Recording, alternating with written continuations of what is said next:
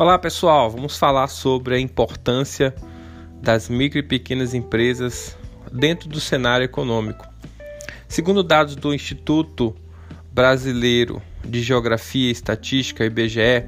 as micro e pequenas empresas correspondem a 98% das empresas formais, sendo que existem mais de 9,5 milhões de empresas informais, gerando juntas cerca de 21% do produto interno bruto do Brasil. Empregam cerca de 60% da mão de obra do país, com 45% das carteiras assinadas.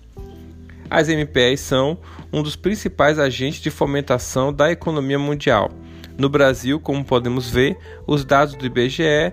não são diferentes, uma vez que geram novos empregos, causam um estímulo extra na competição econômica, gerando novas oportunidades, auxiliando as grandes empresas nos processos de desenvolvimento, que por sua vez ajudam essas micro e pequenas empresas a se organizarem, estruturarem com manuais e boas práticas administrativas.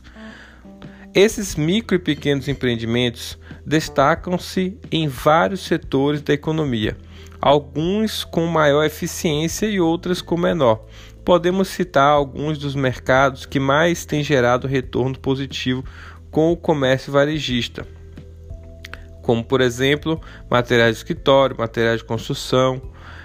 empresas prestadoras de serviço, comércios locais, entre outros. A tendência é que o número de MPE cresça significativamente nos próximos anos, chegando a uma média de uma, de uma empresa para cada 24 pessoas. Sendo assim, o governo brasileiro, com a intenção de criar novos empregos, vem estimulando esses empreendimentos através de instituições oficiais como o Banco Nacional de Desenvolvimento Econômico e Social, BNDES, Banco do Brasil, Caixa Econômica, entre outros, outras formas de linhas de crédito especiais para essas empresas com a intenção de fomentar o crescimento e a sobrevivência dessa classe tão importante para a economia nacional, como meio de incentivo o governo, ele criou para essas empresas a Lei Geral das Micro e Pequenas Empresas, que se que beneficia dando preferência a ela nas compras governamentais, por exemplo.